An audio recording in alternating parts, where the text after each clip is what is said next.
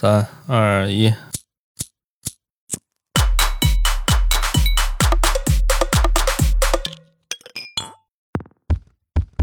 Hello，大家好，欢迎来到粗间电台新一期节目啊，我是 PK 大白我是户口本儿，啊，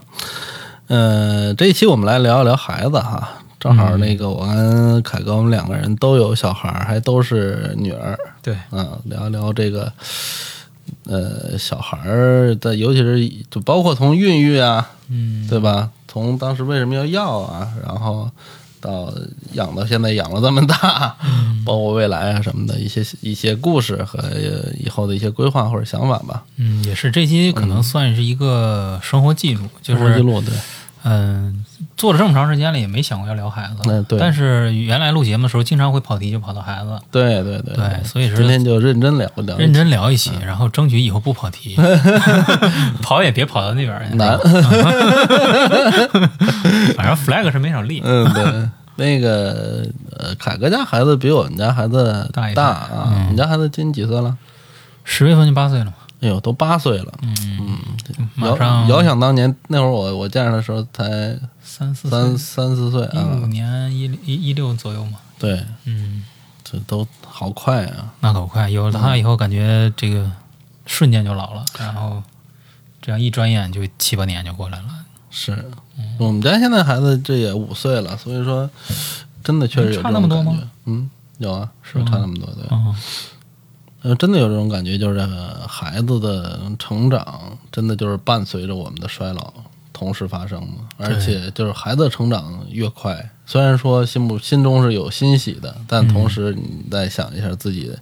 也在逐渐的变得年龄越来越大，对，也以又又来了一种危机，就这双重的这种情感加附加在一起，对，还是挺微妙的吧？这种感觉，对，就是包括自己好多方面的思想的转变，我现在体验特别深，就是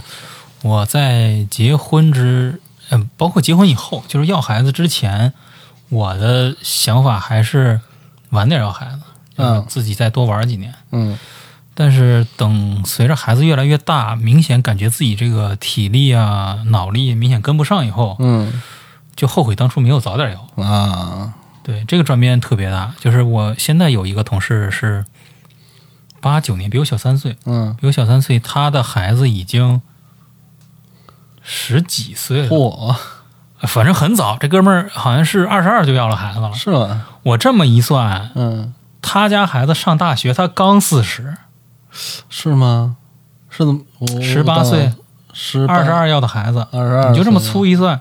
考大学那年他刚四十岁，嗯，二十二要还对，可不呗，真的哎。那是什么他体四力？啊十，儿子十八，对他，他什么精神头儿？你想想，哦，可真好哎，等他家孩子要孩子再早点儿，啊，他给他孙子看到大学，他才六十，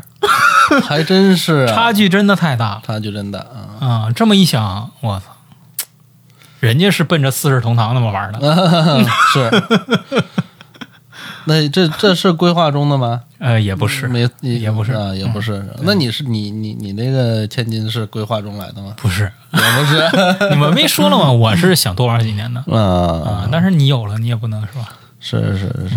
我但是我们家孩子是规划来的，是吧？ 你这是计划经济，是吧嗯计划计划好了。嗯其实我们俩呢，也是一直对要孩子这事儿不是很感冒，嗯然后嗯没有特别大的兴趣。但是呢，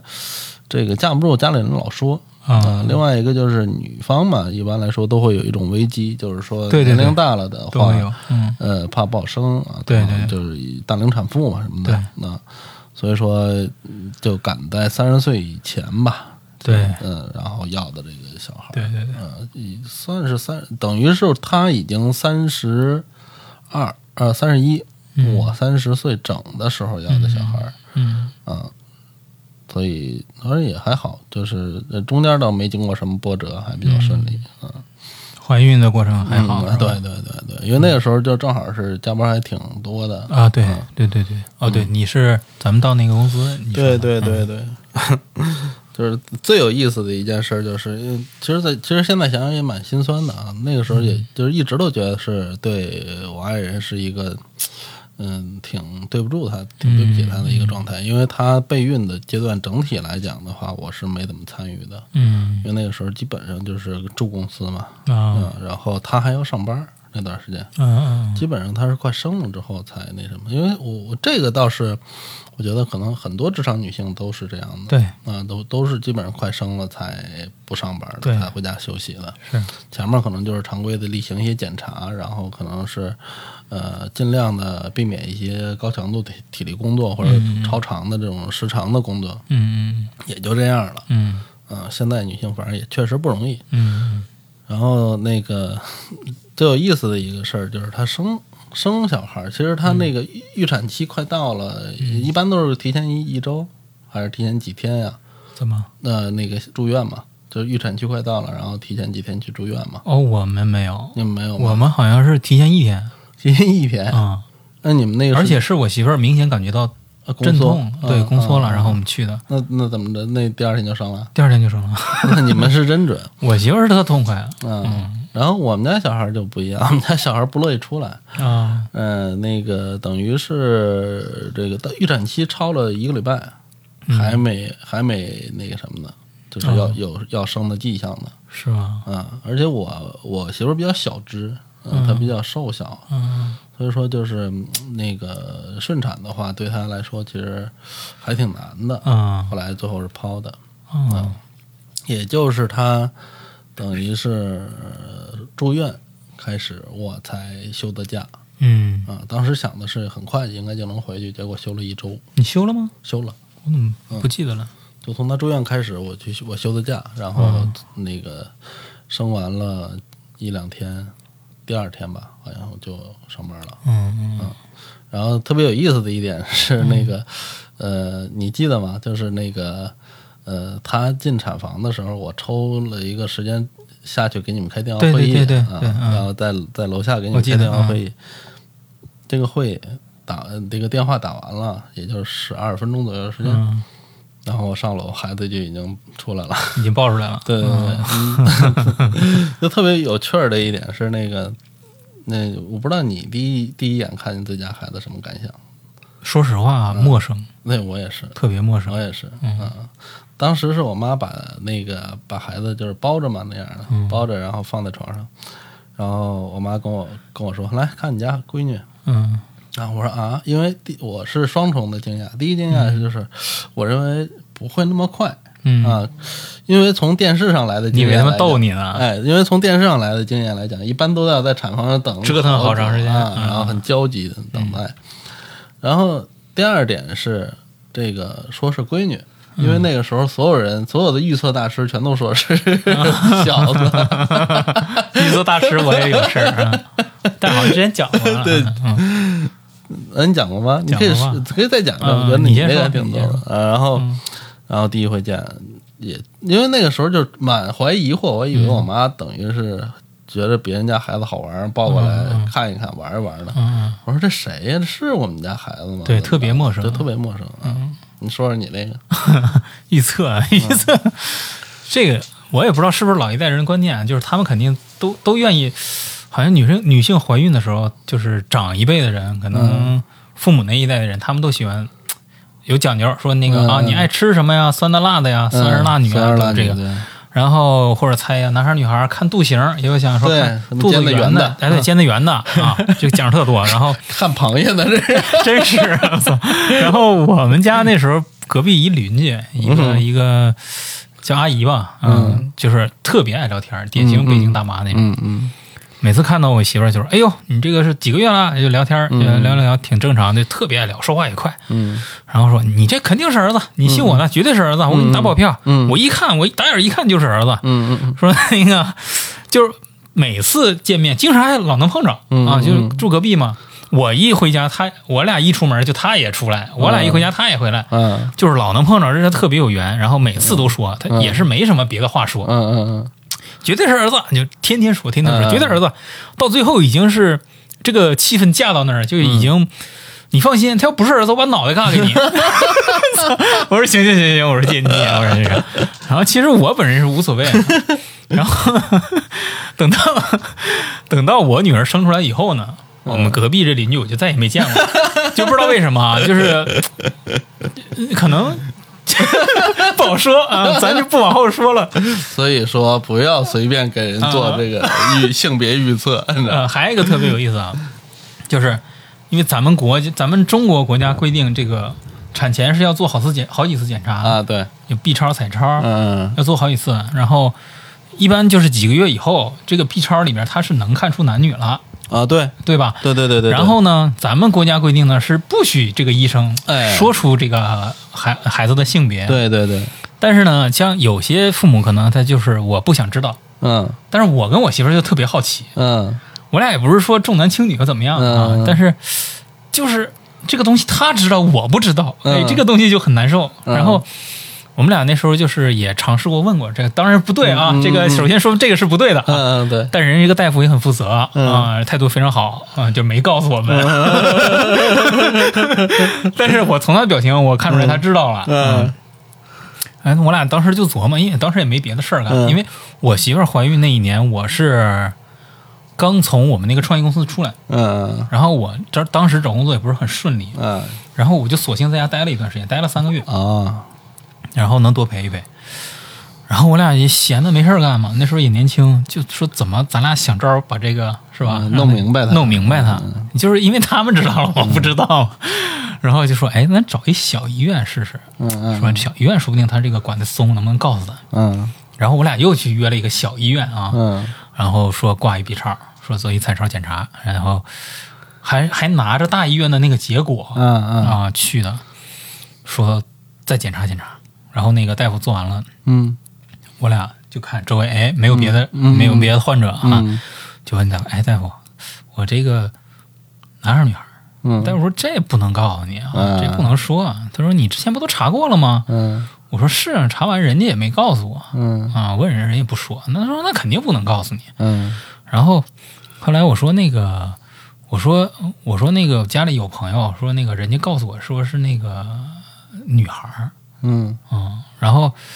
然后我后我后来就说就是一直在套，嗯然后就一直在这个嗯交涉。嗯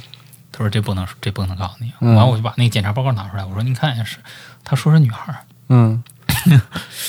然后这个大夫就是已经被磨得嗯很烦了，啊嗯看了一眼这个我们原来那个报告，嗯你在哪儿查的呀？嗯我说我在哪个哪个哪个医院啊？嗯他说那医院不错呀、我说是，嗯我说那他说的对吗？ 然后最后这个大夫说，嗯，应该没错儿。费了老劲了嗯啊，费老劲了。我们当时跟你们心态完全不一样，我跟我媳妇儿比较统一的心态嗯是，不想太早揭晓谜底。啊，是谁是男孩儿女孩儿呢？我们都挺挺高兴。嗯，但是其实养了之后啊，发现是女女孩儿好一些。哎，没错儿，真是女孩好，嗯嗯。嗯而且就是那那个时候，其实很多人、呃原来就比较传统的思想会认为是大家都喜欢男孩儿。嗯我觉得像那个，比如说给我预测的和给你预测的这些嗯人，其中有一部分人是出于礼貌，他们认为的礼貌。啊嗯第一个觉得自己是长辈，应该、哎有这个生活经验，嗯，要传授传授给你。嗯第二个是，呃，他说是儿子，嗯哎，真是儿子就准了，嗯，对吧？不是儿子呢，也是一个美好的祝愿，就在他们心目啊中对对觉对得，，哎、在他们那个观念里，这个儿子要是住院，对说是儿子是祝愿，嗯但是事实上，呃，我倒觉得是女孩好一些，我也觉得是，因为我其实那个在要孩子之前，我也嗯观察过一些小孩儿、我是觉得哈，我自己对男孩子的承受的底线。情绪上的底线更是要更高一些更，高一些，我对没错儿啊、对因为男孩儿他要是哭哭咧咧的，我就特受不 了；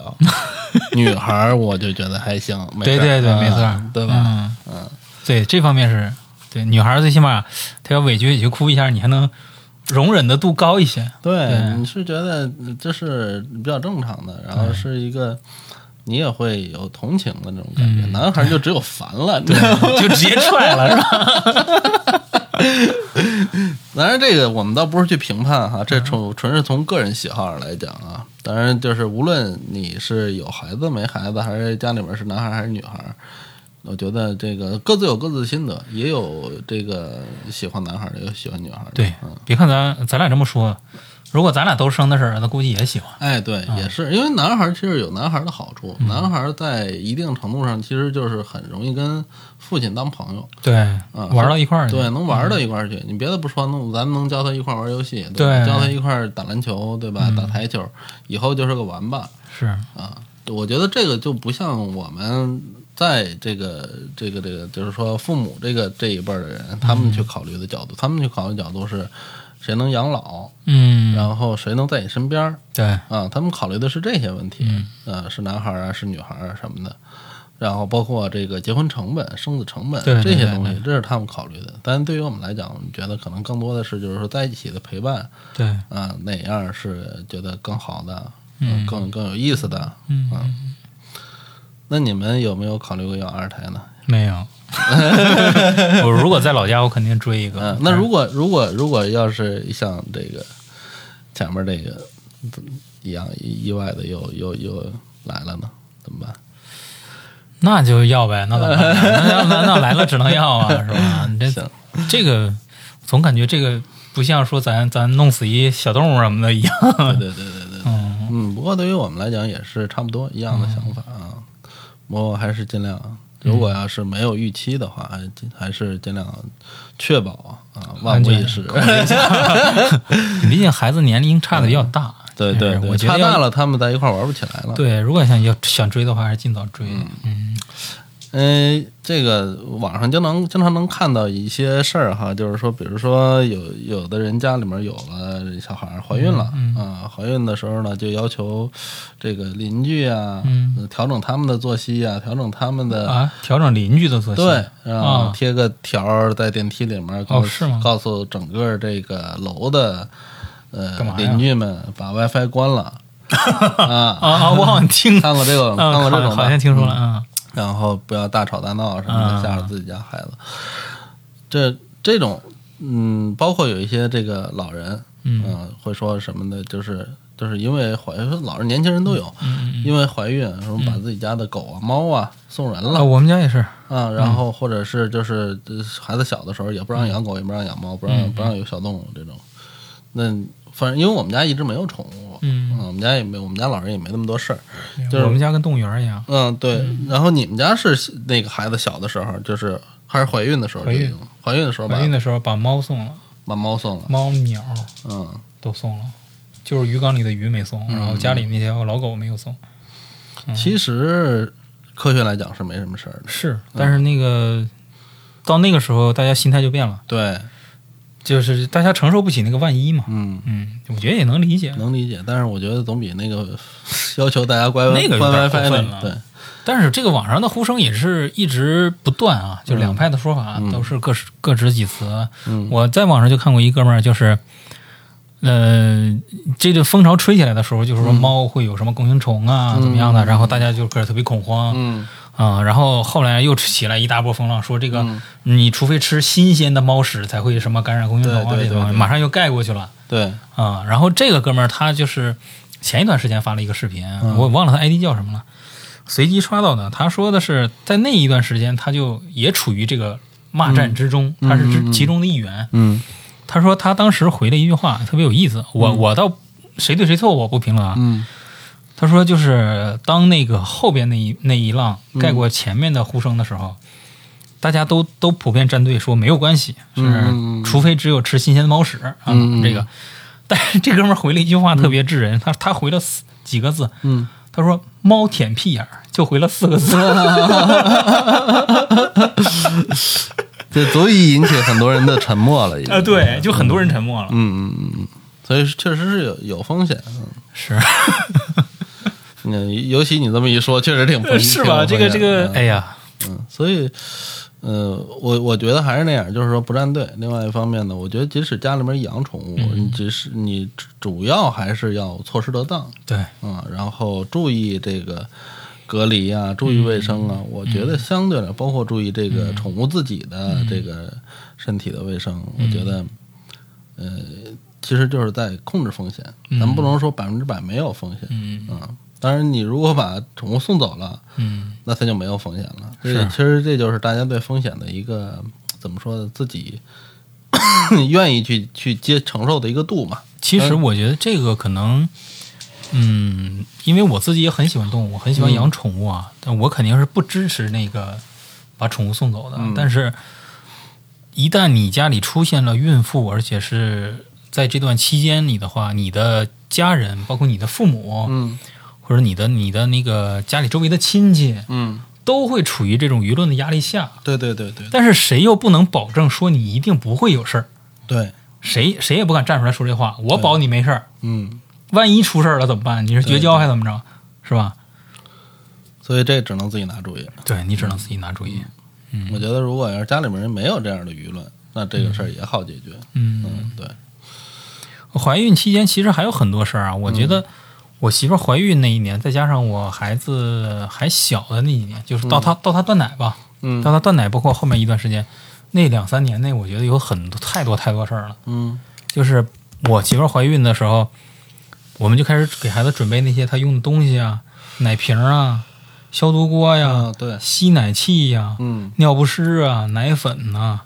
衣服啊，这个那个的太多太多了。哎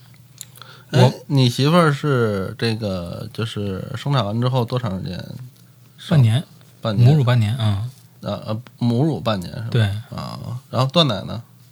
断奶得好长时间了吧？得三四岁还喝呢，一早一晚的。啊，那那种、那种喝的很正常，嗯对就是不不是纯当饭吃，不是不是，嗯反正我们家小孩儿是可能也是差不多不到半年吧，不到半年差不多就断了，嗯我媳妇儿那个奶还挺足的，嗯嗯， 可能跟这个嘴状有关系。嗯她那时候我姑娘吃不了，啊剩我们家冰箱到嗯，后来下面冷冻两层全是奶是吗？啊，对哦，就买的专专门存奶那个小瓶儿小袋儿啊塑封起来，是是是是是，冻起来，到后来都送人。嗯，对对对 对，那会儿就是我看网上有把那个做成肥皂的，哦，是吗？嗯还能做肥皂还呢？能做肥皂啊，那那咱不会那技术， 要不然我估计我现在有好多肥 皂。然后那个那会儿正好是有一个有一个女孩儿比我们家刚早生一个月吧，嗯嗯，也我们我们我媳妇儿同事啊，嗯他们关系特别好，小姐妹儿。然后中间儿就因为其实那个就是哺乳期怕的是什么？怕吃药，怕生病，嗯，对，嗯不能对吃药。嗯，你吃药生病啊什么的，这种情况下你就没办法这个给孩子喂喂母乳，对，那就得跟人借。然后他们之间还互相借过，啊是吗然后还挺有意思的。嗯，你喝过吗？啊，我我喝 喝过，我喝过我喝过，喝过，啊喝过。但是其实没什么味道。啊呃，它不像那个牛奶似的，没那么么那么稠浓啊什对么的那种感觉，嗯，还有点就是我是感觉铁就就那个铁元素的味道，呃，有点像，腥，对对，有点其实腥是的腥味儿道啊。对，哎，你突然问我喝过吗？让我有点有点尴尬，我是真问的是喝过什么情况下？就是看是直饮还是装 饮。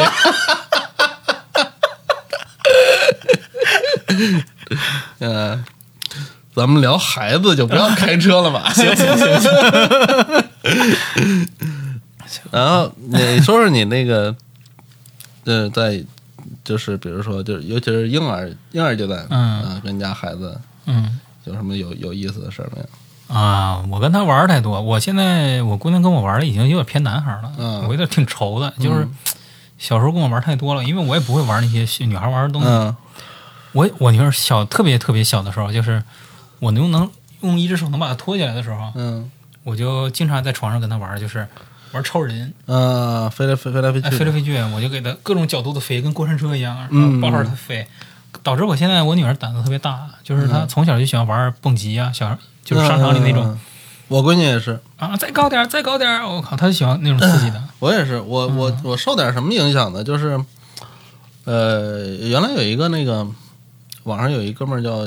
叫梅艾斯，你知道吗？不知道，就是他是一个北方中国北方的一个普通男青年，嗯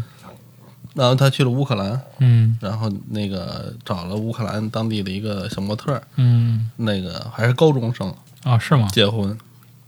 然后那个还生了小孩儿。我看他那纪录片儿，嗯还挺有意思。然后就是看，就是乌克兰、俄罗斯他们不是都差不多嘛，都是这种那种战斗民族嗯这种感觉。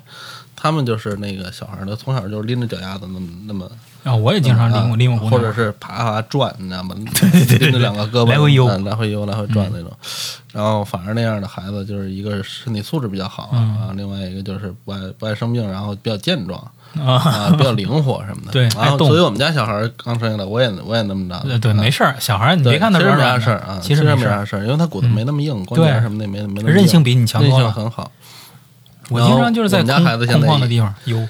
现在他也是特别喜欢刺激的，是吗？对，嗯嗯，就包括以前就是抱着他转，嗯，抱着他转圈儿，原地转圈儿。嗯，嗯，我最多的时候就是我原地带带他抱着他转转四百多圈儿嗯，你也可以，啊，就是我我是那个时候才知道我原地转圈儿还挺厉害的，你知道吗？就是我媳妇儿转个几嗯，十十来圈儿就晕了， 我转那么多圈儿我也没什么事儿。然后你家地上磨了一 个坑，是吧跟少林寺那电影似的，人体人体陀螺是吧？ 所以陪小孩玩儿其实还挺有意思的， 小孩的笑声特别有治愈力，特别嗯有治愈力。对，而且特别脆啊！我现在我们我们还保存着一段录像，就是那个哎，我家好多，对，我们也是，就是尤其他那会儿的录像是特别嗯多的，就是第一个就是录录他那个就是第一次笑的特别开心的那个、嗯那个那个是什么呢？是我妈玩那个杂耍，哦，就是拿回三去个扔球是吧三个啊球那个来回、来回倒的那个杂耍，啊我我到现在我也不会，我手啊笨、我也不会嗯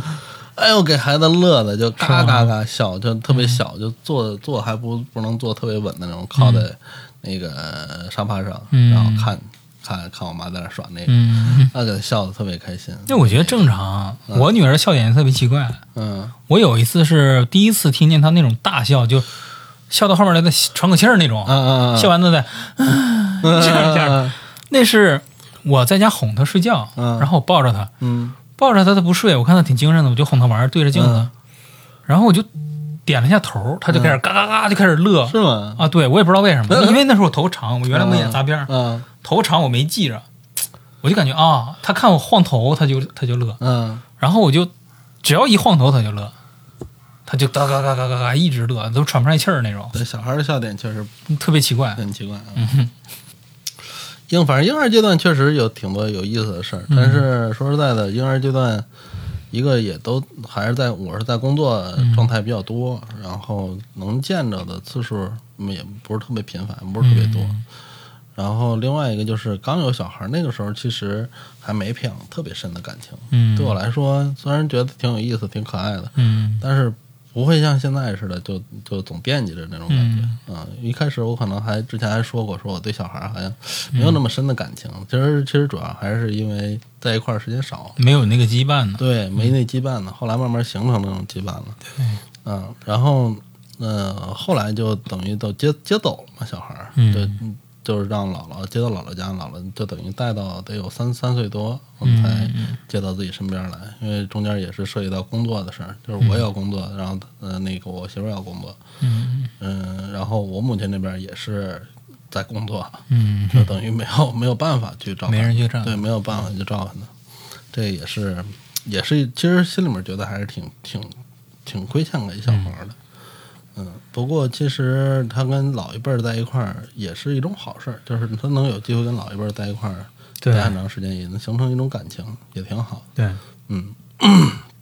然后后面就逐渐的就变得有意思了，因为他开始会说话了嘛。嗯我觉得呃，记印象特别深刻的一个一个事儿是什么？就是小孩儿他，我不知道你们家孩子是先叫爸爸，先叫妈妈先叫爸爸，先叫爸爸对吧？他是就是偷着了，老教他。啊啊啊 啊没有，我们倒没有故意教他啊，嗯但是这个小孩儿，因为他能，就是当然也会教，就是当然不是偷着教，嗯啊我叫也没有爸爸我就叫妈妈叫爸爸叫妈妈就这他样们也教，但是人就啊先叫了，你怎么办？，对，然后呢，但是这个小孩儿真正他会叫，嗯他是叫妈妈，我们家孩子是先叫妈是妈吗，嗯，但是呢，他其实他会先会发音，是先会发爸爸，对啊，爸爸简单一但点。是他不是叫我，这个是吗你是你是能知道，就是啊爸爸他只是发这个音而已，啊，爸爸他会他会发这个音，嗯但他不。不知道这个是爸爸的意思，那哦他叫妈妈，他知道那是妈妈，啊他是叫妈妈。哦，而且特别有意思一点就是，他会这，他知道自己会爸爸这个音，嗯你知道吧？然后那个时候他叫妈妈已经叫得很顺了，啊，或者让他叫爸爸，也是回去看他嘛。那那个时候已经在姥姥家了，嗯然后我说叫爸爸，然后他就想叫，嗯嗯，结果他发不出来，嗯，这个就是反而你越让他发这音的时候，他发不出来了。嗯他着一着急，他不知道是那会儿忘了，还是找不着那感觉了。因为可能那个就是叭叭这个音啊，就有点偏本能嗯啊，他不用特别费力。嗯，然后没出是触发不了，怎么也触发不了这个这 个技能，你知道吗？就特别着急，然后都急哭了，都哦孩子都给急哭了。嗯嗯一一叫爸爸就叫成妈妈，一叫爸爸就叫成妈妈，嗯然后急急哭了。现在也是保保存着那段录像，特别有意思。 然后他就站在自己那小床里面， 然后出就那种就跺跺跺脚，嗯着急啊然后边跺脚边哭啊啊啊，然后就一遍一遍尝试，一遍一遍尝试。我们家孩子特别有意思，不知道你家孩子什么样，嗯，就特别爱跟自己较劲是吗？啊，就自己学不会的东西就就能急哭了。哦，现在也是这样。我女儿都没有，嗯，就是特别就觉得自己首先觉得自己会，然后或者觉得这东西对自己没有难度，嗯应该会的东西嗯，就特别爱跟自己较劲哦，啊、比如现在弹钢琴也是，那我觉得 还好，我姑娘不行，她就知道 找爸爸，就是我什么不行我就叫我爸，真是她那个上幼儿园老师留那作业，有一次是什么呀？他们那个幼儿园要让他们表演节目，嗯跳一个舞，那舞是机器人机器人主题，嗯然后让那帮小孩就都回家让爸爸妈妈拿纸壳给做一身机器人嗯装扮上。嗯我操！我给大家做了一擎天柱，你知道吗？哦，我做了一下午，我没给我累死。头盔，然后嗯护手，然后身上，我然好后像看你发过那照片呢，对啊，嗯我 f- 那头盔老费劲了，嗯然后我又画的涂的颜色嗯，我靠，然后那个老焦老也能明白，还勾的线， 上的阴影做旧，我交操嗯了， 然后到了幼儿园以后，人家就是一个大圆筒、大方块，嗯没有护手和头盔，嗯，他就不能戴带了，，对，就不让他戴。哎呦我靠，给我气死了！啊，就怕那个别的小孩儿那个有点儿，不知道，嗯，这老师不让带是吗？对，好吧，我就做那头盔费劲，嗯，我后面还有头那个松紧呢，然后跟那个啊跟八六版那个老老 G 版的那个嗯变形金刚一模一样。啊厉害厉害，这动手能力真的很强啊，嗯，然后留什么就是动手的作业什么的，他就找找爸爸。嗯然后我媳妇儿给他买的什么那些动手的贴折纸啊什么的，嗯，不会就找我。我觉得这样不好，其实我想让他自己做，但是他现在有嗯点依赖。已经依赖了。对，其实这个我一一一来啊，我确实没你这手 艺； 二来呢，我也是从小觉得说，也即使困难，也应该让他自己去对经历，让他自己去琢磨、去研究。所以说，当然他现在还没涉及到，因为没上小学嘛，所以还没涉及到那么多家庭作业。嗯呃，另外一个他自己也也能做一些，就是他幼儿园现在也也学手工什么的，嗯也跟着老师一块儿做。嗯哎，做出来的东西还不错，嗯然后也这个老师也夸奖，然后拿回来我们一看也不错，嗯、这方面倒没有什么，嗯而且他确实自己的动手能力，我觉得啊，嗯从这个就是动手啊和这个思路上来讲的话，肯定是高于我同龄的时候的，嗯啊，就他，我们原来给他买过很多玩具，但是嗯你你知道，其实他那个他，尤其你去年嘛，嗯那去年上半年不是疫情都在家嘛，嗯去年我们给他买的那些玩具，最后他玩的最时间最长，然后最喜欢玩的嗯，一套玩具，是啥？你可能猜不到是什么，什么呀？不是玩具，是一套 是一套是呃大概二十几盒莲花清瘟的盒，为什么他来回摞是吗？对，它要垒，啊而且每次垒都不一样，是啊，而且它不是那种就是说我垒完了，就像我小时候他喜欢创造是啊吧？我们我小时候不是也垒嘛，嗯垒完了之后不想动怕了嗯怕呃不敢动了，在那看着嘛。他垒完他自己给他破坏了，他再垒一新再重新别的而且他啊垒的那个就一定跟原来是不一一样样的的啊啊，就他自己是有这样的多少能力，他特别爱给他喂，哦那挺好的。啊。嗯然后包括拼乐高什么，但是它它有一个缺点是什嗯么呢？就是像乐高这种，就是说已经人造出来有固定形态去、要去最后拼成这样的，他的耐心还是不够的，嗯啊，他只能大概自己上手拼一小会儿，嗯嗯，就剩下的就可能就得那个别人帮他拼了，啊，嗯，但是他不会说，因为我没拼出来，我要必须要让别人帮我拼，他也不是这样，嗯，因为就是前一阵子、这个、是你们非得给他拼，对，因为我们跟他玩着玩着，我们自己就玩进去了，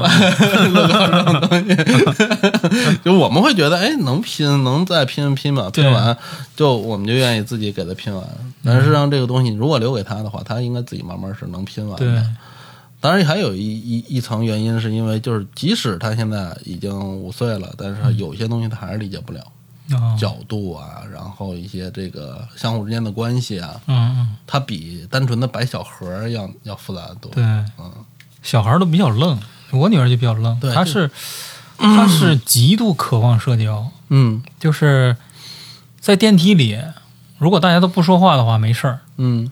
只要有一个人，不管是谁啊，嗯嗯嗯嗯你别管是不是家里的，嗯，只要有人说话，他就跟人聊天儿。哎，我们家孩子是主动跟人聊天儿，对就没人说话都跟人聊天儿。有时候我都觉得尴 尬，就是人家自己，比如说一家三口儿嗯也是带着孩子，嗯人俩父母对话他都插话，那哦我们家孩子都不至于。他特别夸张，嗯就是你不用看着他，就是比如说我们带他去商场，嗯我们领他进一个店里，我们跟店员在那儿嗯交涉，嗯他一会儿你看，如果找不到人，他绝对不是藏在哪个地方等你找他，啊他是跟其中一店员聊天儿去了。啊，差不多。我们家孩子也是特别健谈，特别嗯容易跟陌生人交流。这个对作为对于我来讲，我是很难理解，因为我小时候极不爱说话的。嗯嗯，嗯，我觉得真的也是呃环境都不一样了。可能是整个环境都不一样了。嗯对，咱们小时候，我觉得咱们小时候家长有很大成分的教育是以吓唬为主啊，啊，那可能是对？吧？就是你你会觉得说外外界是险恶的，嗯，对吧？对这你要提防的人事物乱七八糟太多了。嗯，。那现在孩子里面内心其实没有这些东西吓唬不住了是吗？就你吓唬过他吗？你吓唬你家孩子吗？我吓唬他，我说外面有坏人给你抱走怎么办？ 不好使，啊、嗯可能吓唬晚了，是 吧？可能是可能得等他不会说话的时候就得吓唬我。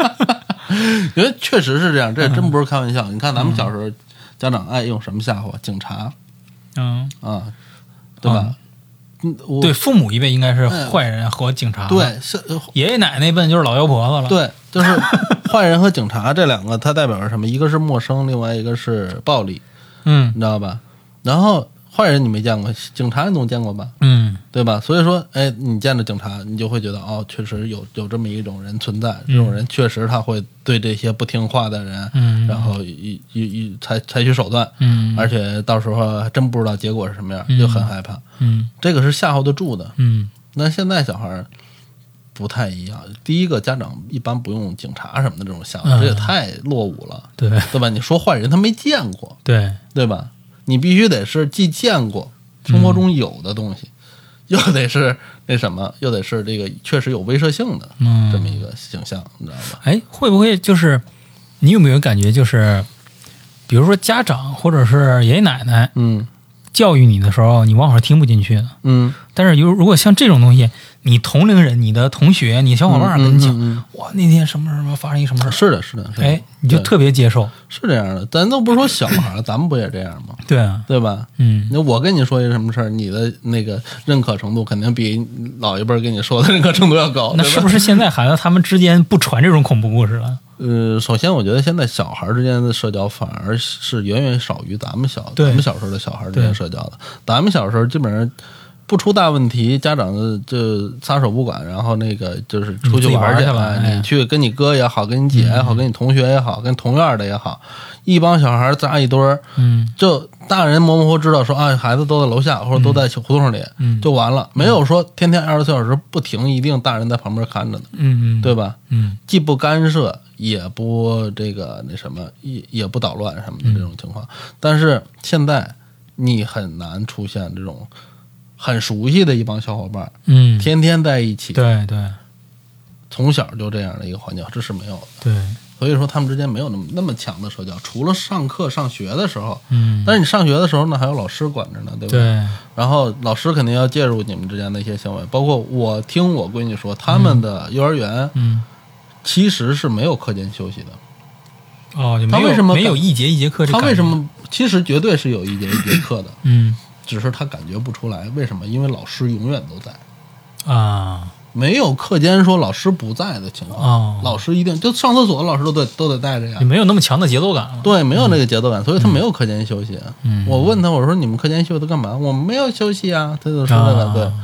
所以以前我不理解，后来我想了想啊，是这么回事儿，所以就他们没有一个明显的标志告诉他是一节课，嗯没有、老师也不会说啊，你们自由活动吧，他们、他们就没有这个概念，你嗯，知道吧？所以小孩儿的社交远远小于咱们，嗯反而是小孩儿和大人的社交很多。对，嗯，首先他跟家里面这所有人都是可以社交的，然后、与此同时，他推而广之，他就可以跟陌生人同样的去社交。嗯再加上他能从这个很多的媒介上看到，嗯哎，大人的生活方式、大人的言语习惯，他能了解到这个世界，嗯，所以他觉得我哎，我对这个世界是有一定了解的，嗯我是可以跟你公平的、对等的去对话的，嗯你知道吧？你比如说，我们家孩子现在他会榨着你，他会说你的品味、衣品是什么样的，是吗？ 他会说你哎，这个和这个配怎么怎么样，这个发型怎么怎么嗯样，你戴的这个，你的这个妆怎么样，你戴的这个配饰怎么样？他是啊会吗，他很会去榨着你。就他有一套自己的审美了，已经。对他已经有了，嗯当然这个东西可能是来自于，比如他看的 Pad，看嗯的看的里面的一些节目，有些节目也教儿童化妆嘛，啊，也教儿童玩娃娃的时候给穿搭嘛，嗯对吧？？他会去看这个东西，他会去学这个东西，他认为他有资格跟你聊这个。哦，你知道吧？没有人告诉他你没资格跟我聊这个， 所以他就认为我有资格跟你聊这个，所以他跟大人是可以交交流的。嗯，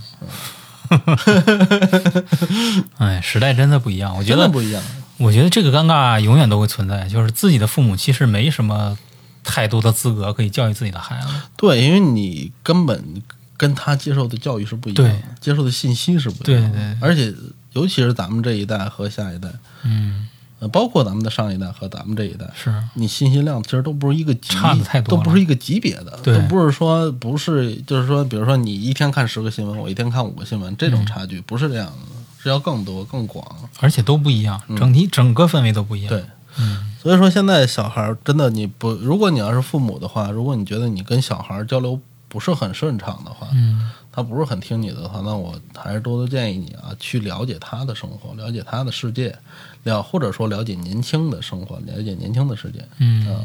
就是你要知道他所接受的信息是什么，嗯，你才有可能跟他能聊到一起去，否则的话是没办法沟通的。你强行让他跟你听你的话，嗯他也只能迫于某种压力或者是威慑，嗯，呃，表面上同意，是心里服从，对服从，他心里面未必能赞同。对嗯，真的不一样。我女儿现在开始疯狂的迷恋《我的世界》，嗯，对。然后这个我的世界的就是两千后的粉儿是巨多的，是吧？嗯她让我惊讶的是什么呀？她玩了一段这个《我的世界》以后，嗯她知道上网查攻略了，嗯。这个让我很意外。我因为我小时那那我候问你问你个事儿，他是不是语音输 入，是对吧？对，嗯，我们家孩子也是，嗯，前面玩的太溜了，嗯，就是他们认知世界、接触世界、感知世界的方式跟我们完全不一样，对跟我们小时候完全不，跟你现在是可能是一样的，对，但是跟你小时候是不一样的，嗯，对？吧？所以说，你怎么能指望说你用你的经验是可以指导他的呢？对啊，你没啥经验，你他的经验还没有形，他那一辈的经验没有形成呢，没有嗯人有他那一辈的经验。对啊，咱们也不知道后面会发展成什么对啊样子。比如说，你跟他说，不能每天，呃，就是现在很多家长，我觉得这个不能说全错，但不能说全对。现在嗯很多家长给孩子规定屏幕时间， 啊，对吧？我知道，有有一些是很严格，严格到每天十是五分钟严格到一个礼拜只有几个小时，啊，可能只有周末嗯，有一两个小时。这样这种观点我不敢苟同嗯啊，就是我觉得他对那种新鲜事物，他绝对有他的渴求，嗯但是如果我们一旦禁止他的话，他对那种渴求会越来越高，嗯，他他，我觉得会会激化他这种对这种东西的追求。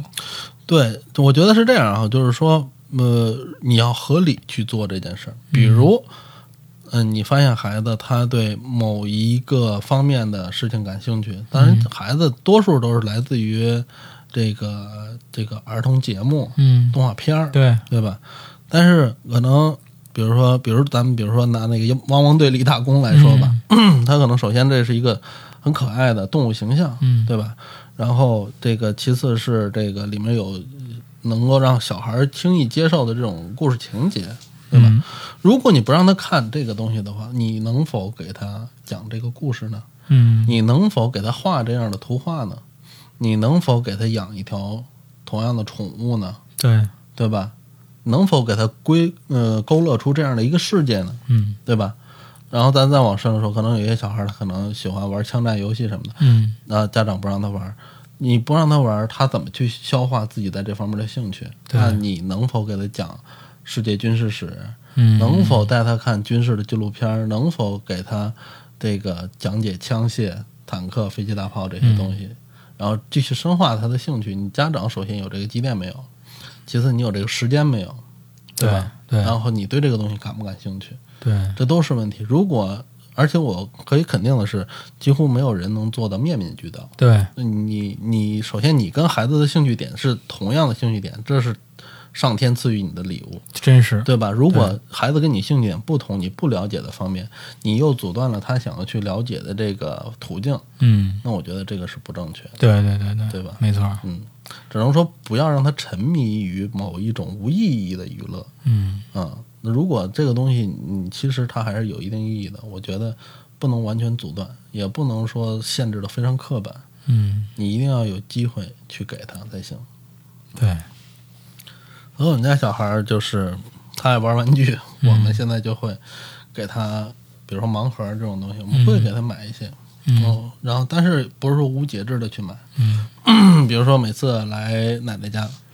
回家的时候就给他买一个，嗯然后他会把它很精心的收藏起来。嗯嗯，然后比如说他喜欢看动画片儿，我们会给推荐一些我们小时候看的动画片儿，嗯，比如说他就非常爱看《葫芦娃》，哎，我女儿也爱看，嗯，嗯而且呢，就是我们发现他从看动画片儿还延伸出来一个技能是什么？他会很会讲故事，这个哦孩子，就是他能够，他就特别喜欢背台词儿哦，啊，他会就是真的去扮演那个角色，而且这不是啊声任情并茂，我跟对你，讲，不是任何一个人让他这么做的，而是他自己愿意这么做的。嗯，他非常愿意给别人讲故事，哦而且是分角色那样去讲故事，而且他记的词儿几乎是一字儿不差的，哦，就这样子。就是我曾经原来发过一个朋友圈儿，可能是，嗯就是我妈开着那个 葫芦娃的动嗯画片儿，嗯，把啊我看过那那个啊，把那个音声音关掉，让他去配音音配嗯啊，他是能够配的非常到位的，嗯就情绪上来讲啊，然后内容来讲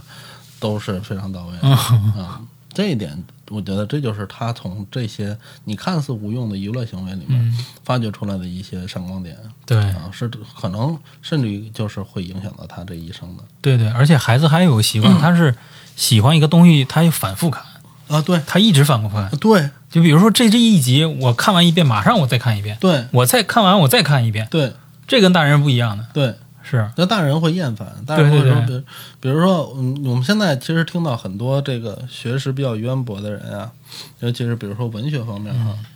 他都会告诉你，《红楼梦》我看了几十遍，嗯， 《三国》我看了几十遍，《水浒》我看了多少多少遍，嗯对吧？？其实真正对一个东西有兴趣的情况下，你才会反复对的看那么多遍。对，这是个学习对吧过程，这是一个学习的过程，而且对你一定比别人掌握的要更牢一些。此事哈，那孩子目前来讲，他还没有了解到世界上还有这么多其他的信息，嗯有趣的信息或者兴趣点还没有挖掘出来，嗯，他一定会在他感兴趣的上面，因为这这真的是他感兴趣的东对西，对对所以反反复复去看，他对不会去厌烦，对，嗯，所以也会强化到他的一个这个思想里面去。嗯嗯。我我估们家计现在反看《王牌对王牌》，我操！啊， 我们家孩子还没有上升到看成人节目、成人成人综艺的这种级别，但是他现在就是还是以动画片为主， 嗯嗯，呃，尤其是迪士尼的那些公主动画片，嗯嗯嗯嗯他已经反反复复看了很多遍。我发现，反正就是真的，《冰雪奇缘》是一个。女孩通杀女通杀孩世界女性通杀对、嗯女孩通杀女孩这个、嗯这怎么说？人家的文化输出非常非常成功，对只能说是所有的全世界只要看过这样动画片的女孩，全都想当公主。哎，我女儿不是，我女儿说是艾莎很好看，嗯她她说我很喜欢看，嗯但我说那你就是艾莎公主，然后怎么怎么着，嗯我不当公主，嗯我不喜欢当公主。嗯，我说你喜欢当啥？ 我喜欢当超级英雄。 那天我给她拿了一块神奇女侠嗯拿了一块布系了一披风，在家飞了半天。嗯，他真是跟我玩儿的，反正就是我，我观察跟我女儿同龄他们一块玩的一些小伙伴，他们之间经常会起一个争执，谁谁当谁谁当是公主艾莎，啊我是艾莎，我才是艾莎。没事，过来跟我女儿玩，没有这回。所以就是大家兴趣点肯定还是有不一样的地方，对但是也有相近的地方。 嗯嗯，我觉得就是作为家长来讲的话，你想去，嗯，其实每个家长都是望子成龙、望女成凤嘛，都希望孩子未来成才。嗯嗯，首先你要知道说自己这个孩子他的基础是什么样的，对吧？然后另外一方面就是你，呃，不要指望着说强迫他，哪就是去去做他完全不感兴趣的事，啊对，然后能够做成功啊或者怎么样的。嗯你或者说你你如果想让他学什么东西，你要引起他的兴趣对，才能成功。你没首错先要从兴趣作为出发点。比如我们家小孩现在学钢琴，嗯其实中间也经历过很痛苦的过程，嗯就是哭啊什么的。嗯但是每一次说那你就别学了，嗯他都不愿意放弃是吗？啊。所以说，就是他平时他也不暂时还没有把钢弹钢琴这个事儿当做一个有成就感或者有娱嗯乐性的东西，但是他会觉得说这个我可以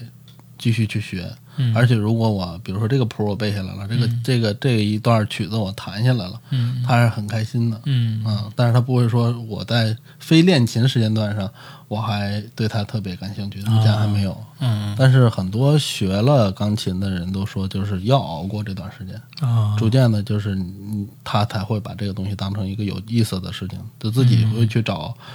乐曲去弹，然后自己去享受这个过程。啊逐渐的。那这前面中间肯定还是有痛苦的时候的，别嗯的不说，就从生理上来讲，从手手手指头上来讲， 对它也疼啊，对吧？ 能克服这个东西才行。对嗯，哎，的确，养孩子不容易啊。对啊，而且小孩儿，尤其是我，我觉得就是，嗯、有了小孩之后，其实确实也对我们得更了解人，更了解自己，更了解别人，也有很大帮助。比如说，呃，我们就发现一个问题啊，就是说这个小孩儿他这个之所以是现在，就是说，呃，呃，现在就是能够能够比我们小时候要感觉更聪明，嗯并不是因为他的智商比咱们高，嗯而是因为他的信息量嗯，新局获取途径。和途径和密度，嗯对这是一方面。然后另外一方面就是，像我们家小孩儿，就是他这个从小，然后到现在的这么一个成长的过程，嗯啊，你你其实在这过程中是有一个特别大的乐趣，你会觉得它是有一段时间，我觉得它就像一个智能机器人儿一样，嗯，就是它会哎突然间就学会了一个技能，哦，对嗯对吧对，就就像 AI 一样，嗯对吧？嗯然后后来你就你会慢慢理解，哎，其实人学习的过程就像一个一台机器学习一个东西的过程一样。跟宝可梦进化似的。对对对，嗯这个这个过程是特别有意思的。对，然后还有一点特别逗，就是，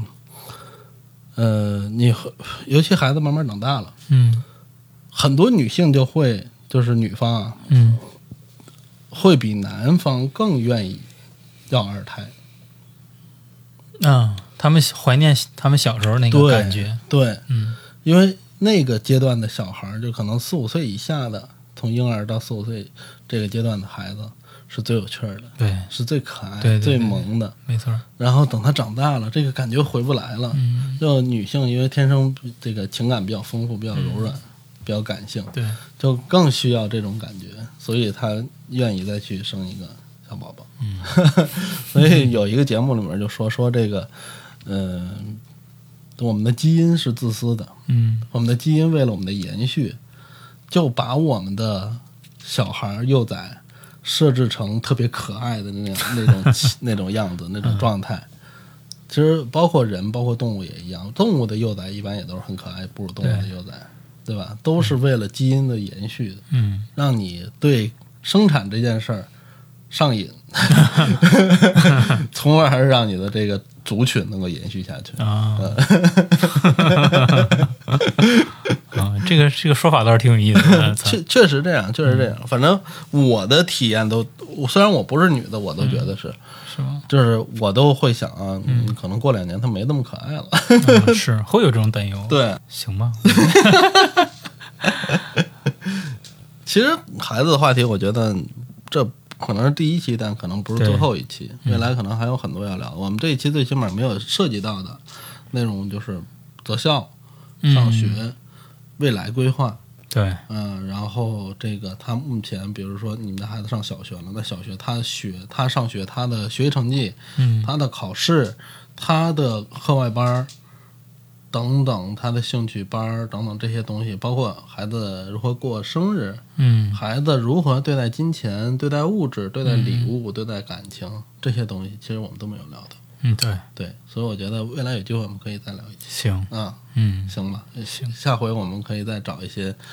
其他的，也是已婚已育的，对对对啊对有孩子的朋友们，咱们一块儿聊一聊这个对对话题，对对好吧？行，嗯，行，那我们今天这一期就先到这儿行，啊！我是 PK 大白，我是户口本儿，我们下期再见，拜拜。拜拜。